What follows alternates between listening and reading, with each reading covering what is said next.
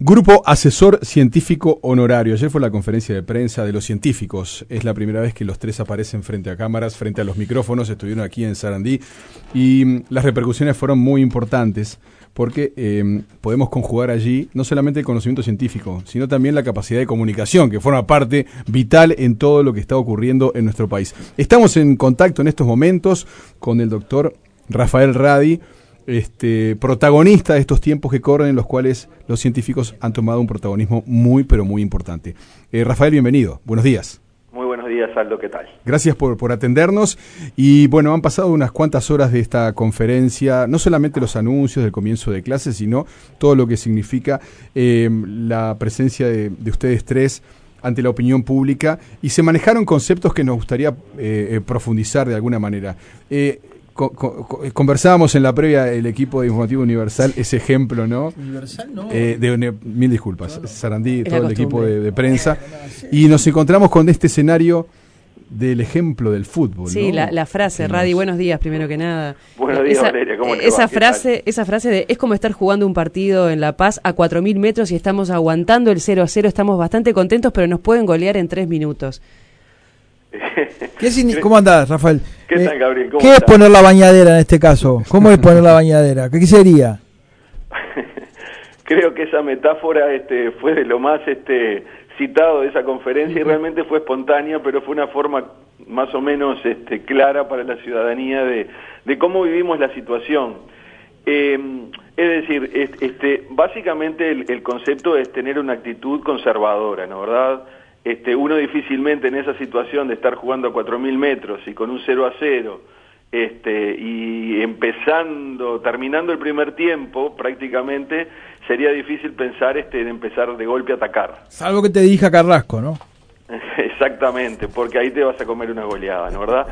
Y, y realmente nosotros estaríamos llegando al final del primer tiempo, por decirlo de una forma también metafórica y un poco divertida. Es decir, queda mucho, mucho por delante y por lo tanto cualquier sensación de éxito es incorrecta. Y lo que podemos decir hasta ahora es eso, que hoy la situación está con un nivel de control relativo aceptable, eso nos da obviamente una, una gran posibilidad de empezar a pensar nuevas etapas y nuevas fases, como las que se están transcurriendo y la que se anunció ayer a la noche, pero siempre este, de vuelta, con una visión muy, muy, muy cauta y con un control minuto a minuto. Acá, esto como en esos partidos que te desconcentras un instante, te ganaron un metro y gol, se terminó el partido y perdiste.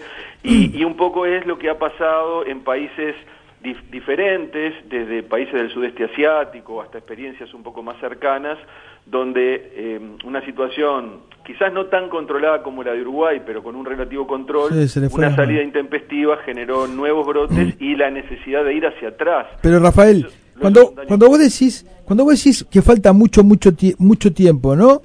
Sí. ¿Qué significa eh, en ese lapso, digamos, este. ¿qué, ¿qué, hay que hacer además del distanciamiento social? ¿Qué otra cosa hay que hacer en ese tiempo?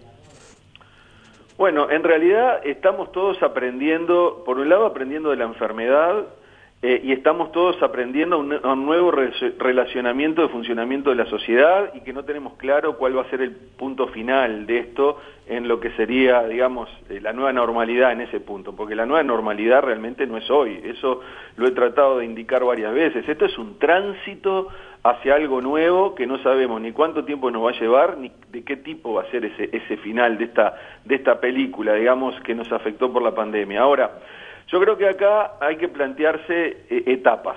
Eh, como decía ayer, eh, creo que ahora tenemos un gran desafío. No creo que podamos hipotetizar demasiado en cuanto a cómo vamos a estar en enero o en febrero o en marzo, porque para eso vamos a necesitar todos los datos del segundo semestre. Entonces yo creo que ahora el gran desafío que se abre y es donde nosotros tenemos que concentrar todas nuestras energías desde el punto de vista ciudadano, sanitario, científico, social, es en lo que se nos viene, que es el invierno, porque es una situación particularmente desafiante por dos tipos de asuntos. Por un lado, por lo que son las infecciones respiratorias del invierno, que van a confundirnos mucho potencialmente, porque la sintomatología de inicio eh, es muy parecida realmente a la sintomatología, prácticamente idéntica a la sintomatología del SARS-CoV-2, es decir, una gripe común puede dar un resfrío común, te puede dar una sintomatología que se confunde, que genere situaciones de, mucha preocupación por unos días. Este, y, por otra parte, porque el invierno conlleva también em, el, el hacinamiento, porque el frío hace que la gente permanezca más tiempo dentro de lugares cerrados, no siempre bien ventilados, y ese es un escenario donde la transmisión está notoriamente favorecida. Entonces, cuando tú me preguntás, yo te diría, para la etapa que se nos viene, pasar el invierno. Luego de eso, en función de cómo vaya la tasa de contagios, de cómo como sociedad nos hayamos, nos hayamos podido adaptar a esta idea de distanciamiento físico sostenido, higiene, ventilación de los espacios, uso de los espacios públicos, este, seguramente podrán haber este, nuevas etapas donde eh, el funcionamiento social empiece lentamente a retomar un camino de mayor normalidad. Pero de vuelta, eh, estamos todos experimentando a nivel planetario qué es lo que está pasando, nadie tiene claro cómo se va a mover esto, el horizonte de la vacuna ciertamente todavía es lejano, es lejano, y por lo tanto la única forma eh, de controlar esto es evitar los contagios. Y hoy las medidas no farmacológicas eh, son las únicas que tenemos a mano. Y entonces en ese sentido cuando tú me preguntas Gabriel yo creo que bueno ahora tenemos un escenario donde para los próximos dos meses y medio tres meses vamos a tener que funcionar con estas directivas que se discutieron ayer e ir midiendo. Y si nos sigue yendo bien bueno lentamente podrán empezar a reabrirse otros espacios de la sociedad este, pero depende de todos, realmente. Acá no hay ciencia ni sistema sanitario que pueda llevar al éxito si cada uno de nosotros no este, acompaña estas medidas. Rafael, eh, vos mencionabas también eh, el ejemplo de países cercanos. Es inevitable llevar la atención a Chile, donde se volvió para atrás muchos casilleros, y también el temor, en cierta manera, de que no nos pase eso. Eh, ¿Depende justamente de la actitud de cada uno para evitarlo? Claro, eh, la situación de Chile no, no es, o sea, e, exactamente, es decir, por un lado sí, el caso chileno es preocupante y es un caso, si se quiere, paradigmático de algo que se abrió y rápidamente se tuvo que cerrar. Pero em, sin entrar en detalles en el caso chileno, eh, que no lo conozco en profundidad, eh, ellos nunca habían logrado el nivel de control de la enfermedad que, que tenemos nosotros ahora en Uruguay.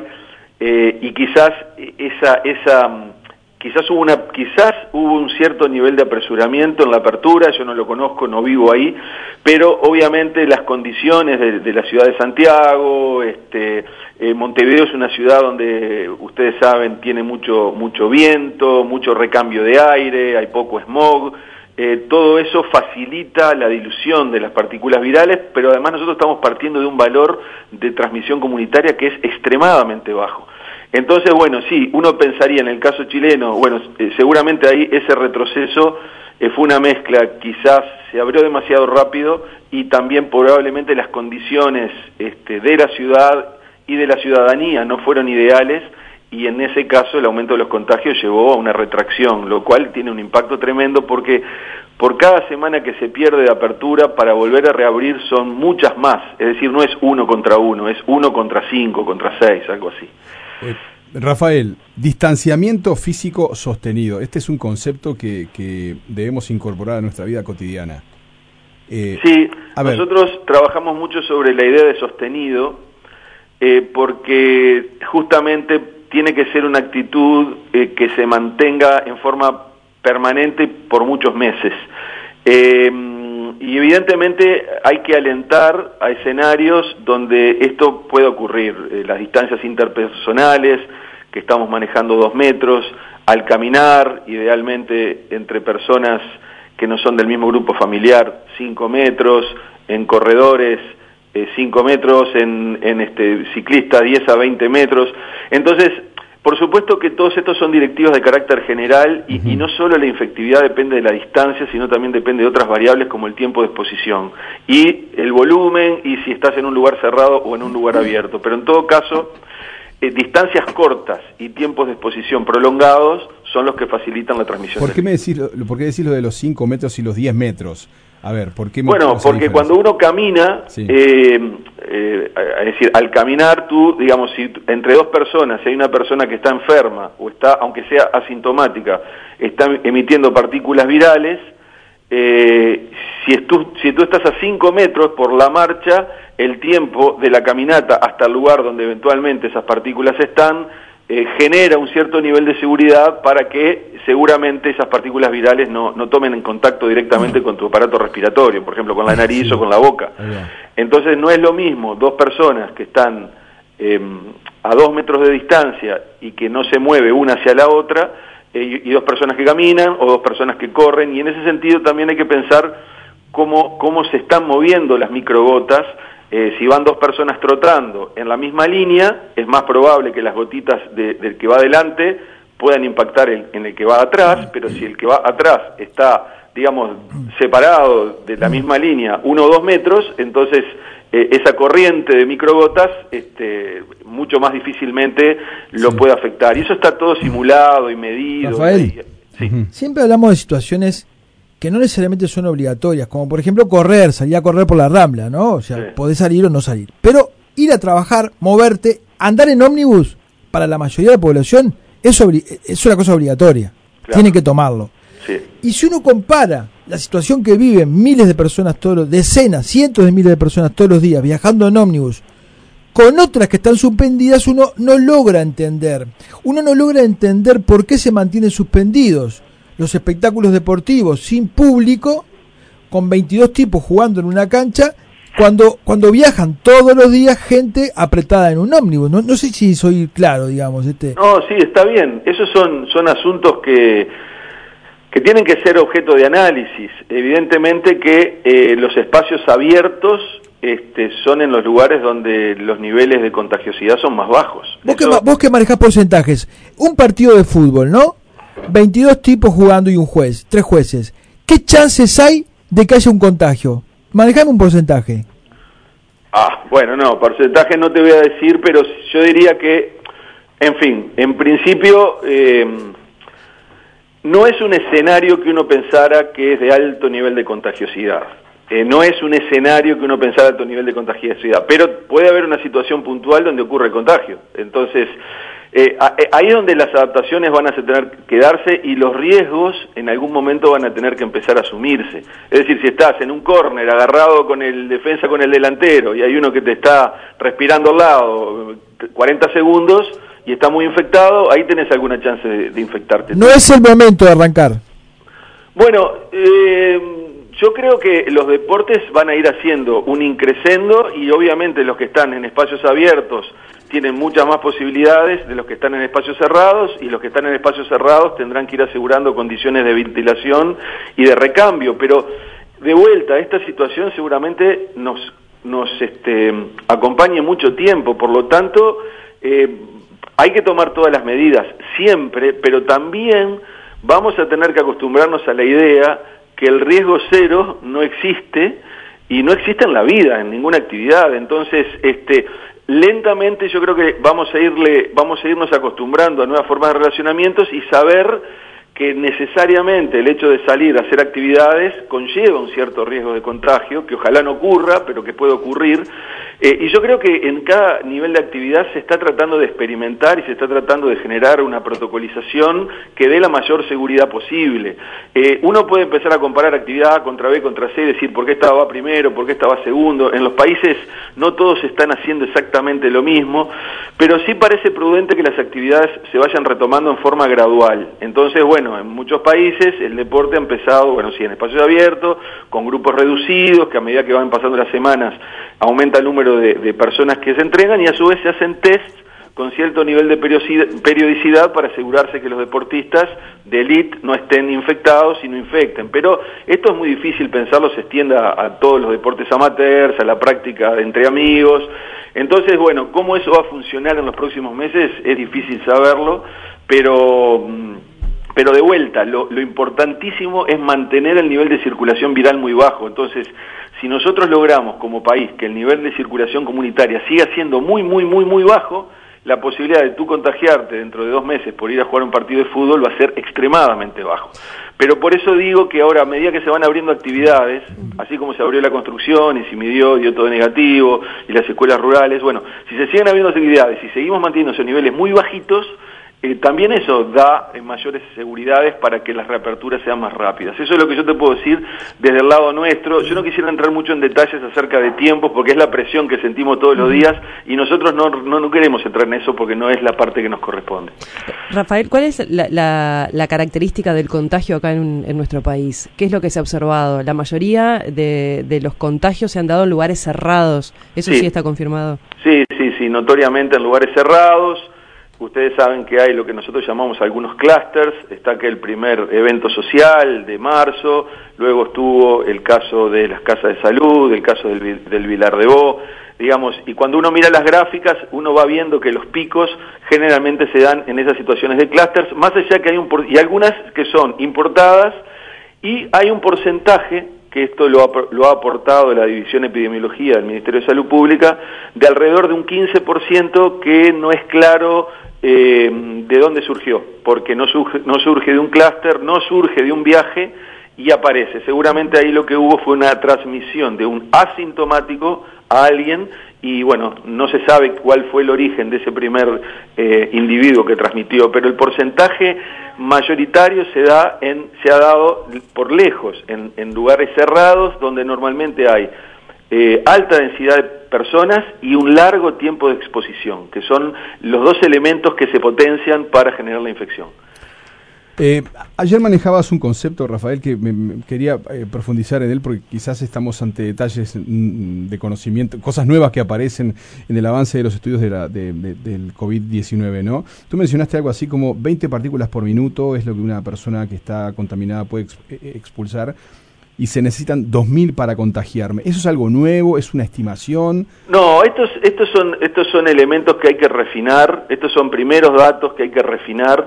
Eh, este virus es altamente contagioso, el número de partículas virales que se necesitan para infectar a otra persona no es muy alto.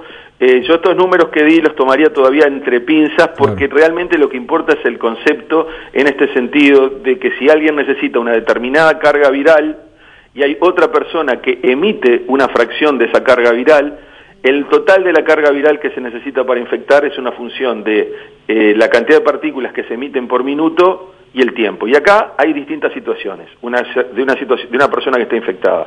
Una cosa es la respiración normal y la exhalación. Eso emite un determinado número de partículas virales de una persona enferma o asintomática. Otra cosa es cuando uno habla, emite unas 10 veces más por minuto. Una cosa es cuando uno canta o grita, son eh, a su vez unas 100 veces, unas, 100 eh, veces lo que era la, la exhalación normal. Otra cosa es cuando uno tose, que es otro factor por 10, y otra cosa es cuando uno estornuda, que es otro factor por 10. Entonces, la cantidad de partículas que se emiten también es, es una función de si uno está respirando en forma normal y no hablando, hablando, cantando, gritando, tosiendo, estornudando. Y entonces ustedes pueden, pueden imaginarse escenarios posibles, ¿no verdad? Em, y, por ejemplo, se han dado infecciones en, en, en, en lugares cerrados con coros. Con coros, mira. Claro, coros, hay varias. Hay varias uno, tiene la idea de que vos te encontrás con una persona infectada, hablas dos palabras y te contagias. eso no va a ocurrir en el 99,9% de los casos. No es una mm. situación instantánea, excepto que alguien esté muy cerca de ti cara a cara, te estornude una mega carga viral en la cara y tengas tanta mala suerte que la mayoría de esto ingresa a tu aparato respiratorio. Pero eso no es una situación tan habitual y menos ahora que se está estimulando el uso de máscaras faciales. Entonces, si voy caminando y viene una persona y pasa por mi costado y yo sigo con la distancia adecuada y los tiempos de disposición tienden a ser mínimos, las chances de contagio son ínfimas y por lo tanto ciclistas, corredores, caminantes tienen posibilidades de contagios bajísimas, al punto que lo que se estima a nivel del mundo es que más del 99,5% de las infecciones se dieron en espacios cerrados y menos del 0,5% de las infecciones se dieron en lugares abiertos. Eh, Rafael, ayer el presidente reveló que em, perdió en la propuesta de que mm, no hubiera, no hubiera vacaciones en julio, ¿no? Perdí ahí, dijo, y al final va a haber vacaciones en julio. De las propuestas que ustedes le hicieron, ¿hubo, eh, ¿hubo algunas diferencias entre lo que ustedes le propusieron y lo que el gobierno finalmente aceptó? Bueno, lo que pasa es que los planos están muy claramente delimitados. Yo diría que en líneas generales Em, los conceptos principales que estaban planteados en el documento de los cuatro pilares que rigen la actividad de, nuestro grupo, que son progresividad, regulación, monitoreo y evidencia, mm. están comprendidos dentro de lo que se planteó ayer a la noche. Que dicho sea de paso, nosotros como grupo asesor científico honorario no teníamos ningún tipo de información acerca del cuándo ni del cómo, si nosotros simplemente hemos acercado, en el caso de la reapertura escolar, un documento y una discusión muy prolífica. Ese documento nosotros lo entregamos el día sábado y el día lunes tuvimos una amplia discusión con, con todo nuestro equipo y el equipo de gobierno que incluyó el presidente de la República. Quiero destacar en el equipo de asesores, de expertos colaboradores de nuestro equipo a los doctores Gabriel González Rabelino, Mónica Pujada, Daniel Borboneta, Álvaro Galeana, Gustavo Yaqueto. Y Mónica, bueno, Mónica Pujada la nombré, y como invitados estuvieron Gabriela Garrido y Julio Medina, y todo este grupo de expertos, además de los, de los, otros tres, este, terminamos de cerrar esta propuesta. Esos lineamientos generales mm. han sido acompañados, pero tengo que decir dos cosas más. Nosotros también planteamos que esta reapertura tiene que ir acompañada de un reinicio eh, potente de eh, los controles pediátricos del niño sano y del niño enfermo, y a su vez estimular la vacunación antigripal, todo lo que se pueda en los niños, para protegerlos y, sobre, y además evitar eh, todo lo que podría ser la confusión de síntomas ante lo que podría ser la aparición de un caso de síntomas respiratorios en una escuela. ¿Qué significa eso último? ¿Perdón? ¿Qué significa eso último exactamente? Que, más niños se vacunen. No, no, no. El tema de si un pibe dice, pa, me duele la cabeza, pa, me siento, tengo tos, me duele la garganta. O fiebre, ¿no? Bueno, fiebre. Si, tiene, bueno, eh, si, si, bueno, primero, si el niño tiene síntomas respiratorios o tiene fiebre, lo que lo primero que tiene que pasar es que no vaya al, a la escuela. Si aparecieran síntomas eh, durante el transcurso de la clase, bueno, se, eh, entiendo que, que primaria va a generar un mecanismo de reporte eh, a nivel de la escuela, obviamente el niño o niña tendrá que irse a su domicilio y ser estudiado. En primera instancia eso es lo que va a ocurrir. Si el médico tratante o el prestador de salud decide que eventualmente tenga una sintomatología que requiera el testeado, se le hace el test. En el enorme porcentaje de los casos, si seguimos con una circulación viral baja, el test seguramente, como está pasando, ustedes lo ven todos los días, la enorme mayoría da negativo. Si diera positivo, bueno, en ese caso sí, hay que ir a buscar los contactos, que básicamente es la clase, la maestra y el equipo este, que está trabajando en, en ese grupo, y eso tendría va a ir al protocolo de estudio de contactos eh, como se hace. Tenemos que ir, tenemos que ir a la tanda cortita, pero entonces en lo puntual, ¿hubo diferencias, algunas diferencias entre la visión científica y la política? ¿Alguna hubo?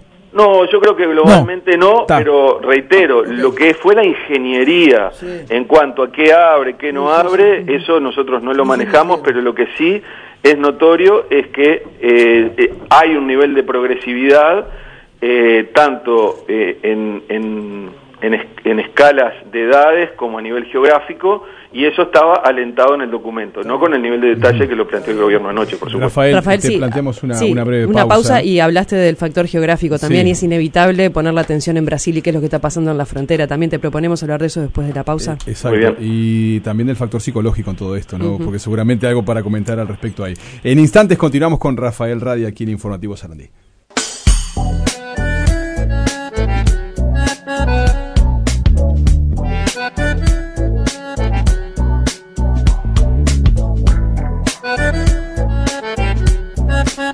Seguimos en diálogo con Rafael Radi, grupo asesor científico honorario, protagonista de estos días con respecto a todo lo que son las decisiones científicas en nuestro país o las propuestas científicas que llegan al gobierno que después toma las decisiones políticas.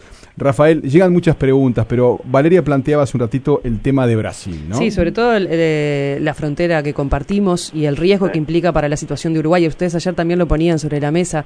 Eh, ¿Cómo mirar eh, esa, esa frontera de la que pasan uruguayos y, brasileros de un, lado para otro por necesidad de trabajar, es binacional, ¿no? Eh, este tema es un problema. El 16 de abril, cuando tuvimos la primera reunión con el presidente de la República, fue de las primeras cosas que planteamos, porque nosotros ya teníamos todo el mapeo de casos, cómo se venía moviendo desde el norte de Río Grande do Sul hacia el sur de Río Grande do Sul, Eh, es verdad que Río Grande do Sul, en el contexto de Brasil, no es de los estados más afectados, pero los casos se están acercando cada vez más a la frontera. Nosotros tenemos una muy buena relación con los grupos de epidemiología del sur de Brasil. Este, de hecho, el profesor Henry Cohen y Fernando Paganini han tenido varias reuniones con ellos y hemos estado en contacto y tenemos acceso a los datos con resolución temporal diaria, o sea que sabemos día a día dónde están los casos y los casos que se están acercando a la frontera. Y obviamente que eh, yo creo que Uruguay eh, está rodeado de provincias o de estados, tanto de Brasil como de Argentina, que necesariamente tendrá que tener una acción sanitaria coordinada, porque eh, la circulación viral nacional podemos este, controlarla, como se ha hecho hasta ahora, identificando y apagando focos, y esa es una herramienta absolutamente eficaz y decisiva, y ha sido el gran éxito, por ejemplo, de Corea del Sur y de Singapur, rápida detección del foco, aislamiento de los casos, diagnóstico de los contactos, los que están positivos también se aíslan y los focos se apagan. Y eso es lo que ha pasado acá. Por eso no se ha propagado, porque hacen identificado y apagado los focos con una mucha rapidez y eficiencia, lo que realmente habla muy bien del sistema sanitario nacional en ese sentido. Ahora, eh, si tenemos una reintroducción permanente de virus eh, que penetran por las fronteras, eso es un problema. Y es lo que está pasando en ahora en Rivera, en Artigas, y esto es el comienzo. Entonces, eh, creo que por un lado hay que coordinar acciones sanitarias en toda una faja de frontera de los dos lados de las dos fronteras, eso necesita necesariamente coordinación a nivel supranacional con los dos países vecinos eh, y por otro lado en lo que compete de las fronteras hacia adentro del territorio y eso lo han indicado muy bien y claramente bien el subgrupo nuestro de salud que trabaja en el área de elementos biomédicos básicos y en la parte de testeo y monitoreo que hay que reforzar la capacidad de testeo y monitoreo en la frontera y seguramente en el futuro en algunas de las rutas de penetración desde la frontera hacia el interior del país. Esas experiencias ya se están haciendo en, en, otros lugares de Europa, donde en rutas mayores, eh, digamos, por ejemplo, los camiones o los vehículos que provienen de otros lugares, eh, tienen un control sanitario básico porque de otra forma es una penetración permanente y es muy difícil mantener la vigilancia epidemiológica interna si no se controla lo que está entrando de afuera, por lo menos hasta que la situación regional esté controlada. El tema es que Brasil eh, no la tiene con el nivel de control eh, que la tiene Uruguay y esa asimetría genera un, un gradiente de entrada desde Brasil hacia Uruguay eh, ustedes saben que la gente está viniendo de Brasil a comprar en los free shops del lado uruguayo, esos son lugares donde hay hacinamiento, etcétera, etcétera, etcétera. Entonces, bueno, ese es un problema que es difícil, que tiene difícil solución, pero que eh, eh, hemos puesto alerta al gobierno nacional muy desde el principio, nosotros desde el punto de vista técnico lo seguimos cotidianamente. Rafael, una inquietud que te queríamos trasladar de, de, de oyentes. Este, mm, la opinión que ustedes tienen con respecto al retorno de los niños que tienen factores de riesgo como asma, eh, diabetes, obesidad. ¿Qué, qué, les parece al respecto? Eh, bueno, ese tema, ese tema eh, también fue tratado en, en este informe. los grupos que tienen comorbilidades son grupos que podrían tener eh, una actitud más conservadora. Eh, todo depende del grado y por eso es tan importante retomar los controles pediátricos. Entonces yo no quiero avanzar mucho más al respecto, digo, dentro de lo que son asma, dentro de lo que es obesidad, dentro de lo que son enfermedades metabólicas, hay un amplio espectro, de las formas muy leves a las formas muy severas. Entonces ahí hay que retomar eh, lo que es el contacto con el médico, con el pediatra, y que eh, la familia con el pediatra y también eh, conociendo las condiciones del centro educativo y en este escenario de entrada voluntaria o reingreso voluntario a la actividad escolar definan si el momento es ahora o hay que esperar un poco para ver cómo se desarrolla eh, el reingreso y si se mantiene este control relativo y de la estabilidad. Esta es una situación dinámica. Entonces, por eso nosotros en el informe de reapertura, del lado científico, dijimos que la reapertura tiene que ir acoplada con el retorno de los controles pediátricos y una estimulación a la vacunación antigripal. Obviamente, situaciones de patologías que, eh, digamos, estén golpeando fuertemente a un niño requieren primero su control y luego en contacto con el médico y en contacto con el centro educativo definir si el momento es ahora o si las familias eh, prefieren esperar algunas semanas hasta ver cómo marcha todo. Evidentemente, cuanto más eh, condiciones patológicas se agregan, siempre los escenarios son un poco menos favorables. Pero dicho todo esto, reiteramos lo que dijimos ayer, los niños se infectan poco, normalmente las infecciones generan síntomas muy leves y la transmisibilidad eh, tiende a ser baja. Eh, en Uruguay tuvimos eh, en todo este tiempo solo 14 casos de menores de 15 años infectados y dentro de ellos ninguno de menores de 5 años, lo cual no nos asegura y no quiere decir que no aparezca algún caso que inclusive pueda llegar a agravarse, pero eso simplemente no lo sabemos. Pero reitero, yo creo que esto tiene que ir acoplado con un retorno de la actividad en policlínicas, los controles pediátricos que entiendo reinician a partir del primero de junio también.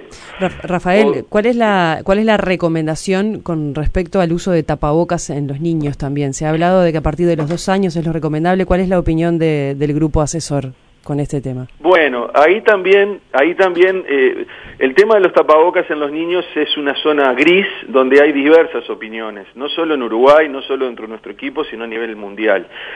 Seguro no en menores de dos años. En la franja de dos a seis años hay que ver claramente cómo lo toleran y que los niños no tengan condiciones respiratorias. Eh, eh, es decir, que un niño no tenga, por ejemplo, hay niños que tienen dificultad respiratoria, que tienen, eh, digamos, un, un intercambio que no es óptimo, eso hay que verlo caso a caso. En general, en la zona de, de 2 a 6 años, este, pueden haber algunas dificultades para mantener a los niños con el tapaboca todo el tiempo, por lo tanto tiene que ser un, un tapaboca de buena calidad, que no le lastime la cara, que se mantenga seco, que le permita respirar, o sea, que sea suficientemente cómodo, ¿no? Yo diría que en el escenario actual que estamos de reintegro, eh, va a ser una medida, si esa medida está acompañada de un distanciamiento social y de suficientes distancias entre las clases, este, bueno, hay que ver eh, en la práctica cómo funciona, eh, y, bueno, el, funcionamiento nos dirá si es real que un niño esté cuatro horas con un tapaboca en una clase. Eh, yo sigo pensando que las medidas de distanciamiento ecofísico-social, una buena ventilación de los salones eh, y recreos que seguramente tengan que ser con mayor frecuencia para la higienización y la ventilación son estrategias muy buenas acompañadas del tapaboca, pero siempre y cuando el niño pueda respirar bien, que no se lastime la cara, que no esté todo el tapabocas mojado. Entonces, bueno, no hay blanco-negro acá. Acá esto es una batería, esto es una batería de, elementos que hay que ponerlos uno al lado del otro y después están los individuos y los que los individuos toleran y los que los individuos no toleran. Rafael, sí. disculpa, eh, te quiero preguntar por los mayores de 65 años, ¿no? Eh, seguimos con los eh, las mismas medidas de que se queden en casa? Eh, por dónde vamos en este momento con, con que son de las personas más susceptibles? Esos temas los está estudiando eh, del punto de vista de nuestro equipo, o, eh, está coordinado por la doctora Gabriela Ormachea, hay un conjunto de, de, geriatras y médicos que trabajan en adultos y de adultos mayores que lo están analizando. de vuelta, los adultos mayores eh, van a tener que empezar a moverse porque si no, no se van a poder mover más, porque la pérdida de músculo, la pérdida de movilidad, eh, los aspectos de salud mental impactan muy fuerte. Entonces, creo que el criterio tiene que ser más o menos el mismo que para el resto, poder hacer alguna actividad al aire libre, con el distanciamiento social adecuado, los nietos, los nietos. bueno, el tema, el tema de los nietos lo hemos discutido también. El, el concepto que desde el grupo se maneja es el siguiente. Los nietos pueden ver a sus abuelos, obviamente que en primero nietos que no tengan ningún síntoma respiratorio, ¿no verdad? O sea, niños que estén sanos pueden ir a ver a sus abuelos con el distanciamiento social adecuado y con tiempos de exposición cortos.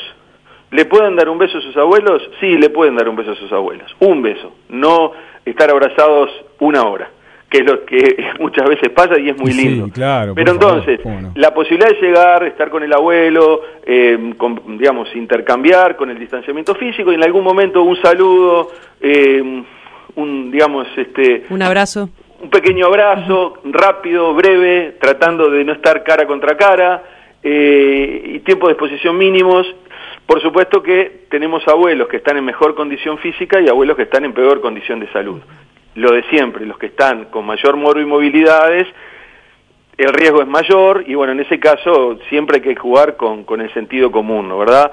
Pero es un, es un equilibrio dedicado. Los, los abuelos tienen que ver a sus nietos, los nietos tienen que ver a sus abuelos. Distanciamiento social, ambientes bien ventilados, tiempos cortos de posición. Si el abuelo tiene un jardincito, un jardincito, si el abuelo tiene un patio, si el abuelo tiene una linda vereda, bueno, lo recibe ahí, conversan. Está lloviendo, bueno, entran en un lugar más ventilado de la casa, se ven un rato. Abrir la ventana, ¿no? Abrir bien la ventana. Rafael.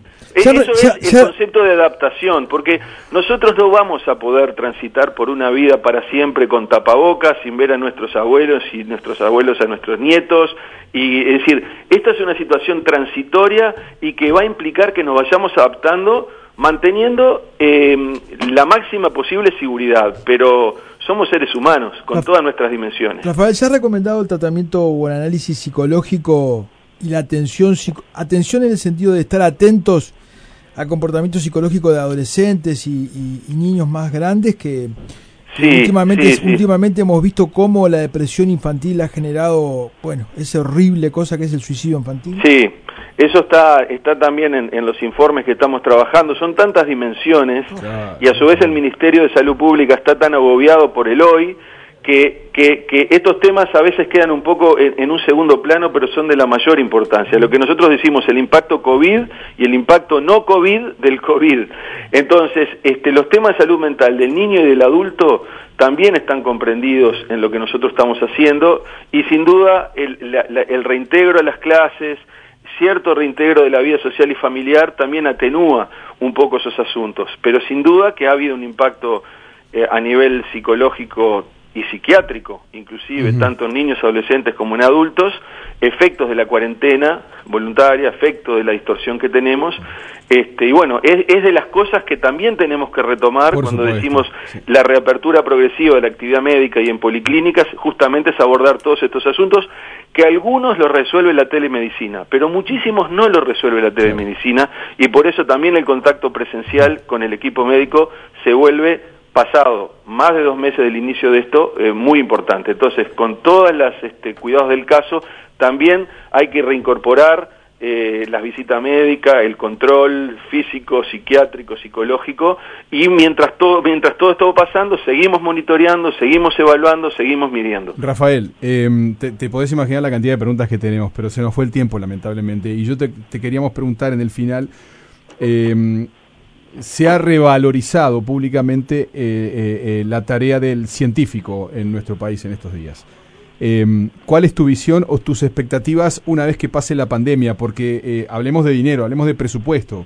¿Cuál es tu, expectativa de aquí en adelante? porque queda en evidencia que, que, hay que reforzar una cantidad de cosas en nuestro país, ¿no? Sí, sí. Este, este es un tema que además, bueno, como ustedes saben, yo soy el presidente de la Academia Nacional de Ciencias, por lo tanto, este es un tema que no, nos pega directamente porque son los requerimientos de la comunidad científica de hace muchos años y, de, gran, y una postergación que ya lleva por lo menos una década en cuanto al respecto, incluyendo el incumplimiento, el incumplimiento del compromiso del 1% que me tocó confirmar en el 2014. Ahora bien, en este escenario actual, este, a mí me resulta enojoso hablar de números hoy, porque estamos luchando con una situación de emergencia del país. Pero sin duda que se nos va a venir la discusión presupuestal, y eso va a ocurrir y va a ocurrir dentro de pocos meses. Entonces, en ese sentido, creo que por un lado, la visibilidad social que ha tenido la ciencia, eh, en forma brutal nos despabiló como país y diciendo, pa, esto es importante. Creo que todas las conjeturas que nos siguieron tanto por tantos años, para qué hay un sistema científico en el Uruguay, para qué sirven, por qué no se van a hacerlo de otro lado. Esas cosas existieron y, se fueron diluyendo, pero igual siempre hubo voces, ¿por qué las ciencias básicas? ¿Por qué no hacemos cosas de interés para el país? Yo creo que hay algo de interés para el país que está haciendo la comunidad científica y muchos de esos científicos básicos es lo que se está haciendo ahora. Por lo tanto, espero que esa discusión se disipe definitivamente. Ahora, em, sin duda que esto hay que plantearlo, eh, estamos en un escenario naturalmente fiscal y presupuestal nacional muy complicado, pero eh, bueno, habrá que, fijar prioridades de cara al futuro Y en ese sentido, sí, tendremos que trabajar muy intensamente desde la Academia de Ciencias, desde la Academia de Medicina, de las instituciones de investigación, para hacer propuestas que permitan visualizar eh, cuál, es, cuál es la utilidad a, largo plazo de sostener y profundizar, no perder gente valiosa, que de otra forma se nos, no va a ir, muchos de los cuales han colaborado fuertemente en este momento, eh, y bueno, será como parte de, de tantas discusiones presupuestales que hemos tenido en el pasado, donde normalmente nos ha ido mal. La verdad que en eso no, no hemos sido para nada demasiado exitosos. Esperemos que en esta instancia la visibilidad social que ha tenido esto le dé mayor, mayor este respaldo a las decisiones políticas del Parlamento, del Poder Ejecutivo, para que el sistema científico pueda desarrollarse con mayor intensidad. El porcentaje del PBI que tiene la ciencia en el Uruguay es extremadamente bajo en la cola de América Latina, menos del 0,4%, y 10 veces menos en porcentaje del PBI que en los países centrales, con lo cual la situación eh, no es sostenible en el largo plazo y seguiremos perdiendo gente si no hacemos algo para retenerla. Así que ese es un tema muy importante que deberemos tomar en, en, poco tiempo. De hecho, lo deberemos tomar en las próximas semanas. Rafael, muchas gracias por, por tu tiempo. Muchas gracias a ustedes. Muy buenos días para todos y ah. para la audiencia. Adiós. Hasta pronto. Buenos días. Adiós.